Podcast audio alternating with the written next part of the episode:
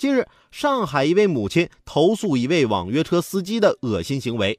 她年仅十三岁的女儿在一次单独乘坐网约车后，被司机加了微信。之后啊，俩人就开始了私聊。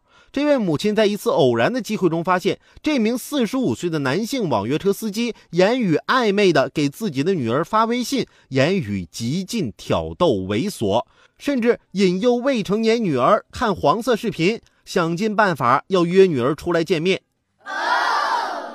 事后啊，这位母亲也向网约车平台进行了举报，平台方表示已经封停了这位司机的账号，并会配合警方的调查工作。母亲表示，女儿极其反感他偷看微信的行为，已经无法进行良性沟通。女儿啊，即将升初二，希望能给予孩子一些安全意识方面、心理方面的疏导和帮助。这样的司机啊，不能一封了之，警察叔叔赶紧介入。这样的人不给他个教训，将来指不定干出什么龌龊事儿来。而且，这样的人是怎么通过滴滴平台的审核和日常监管的？出了问题，平台也难辞其咎。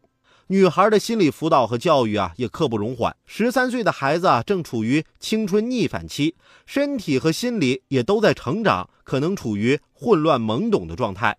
这个时候，对两性教育和情感问题啊，得加以正确的引导，不然即使躲过了这个猥琐的网约车司机，可能还会有下一个其他什么人。